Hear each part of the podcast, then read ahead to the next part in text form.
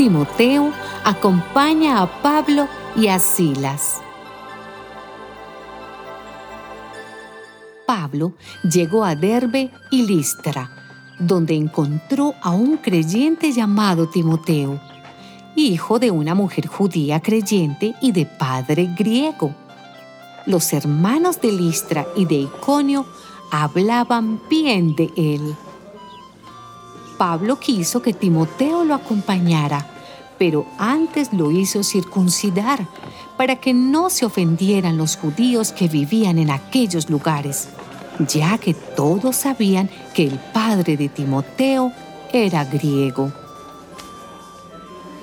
En todos los pueblos por donde pasaban, comunicaron a los hermanos las instrucciones dadas por los apóstoles y los ancianos de la iglesia de Jerusalén.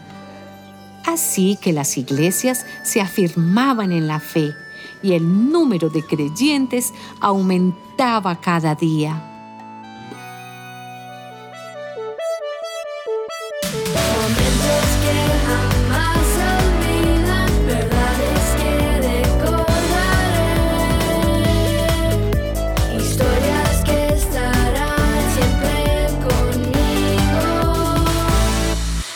siempre conmigo.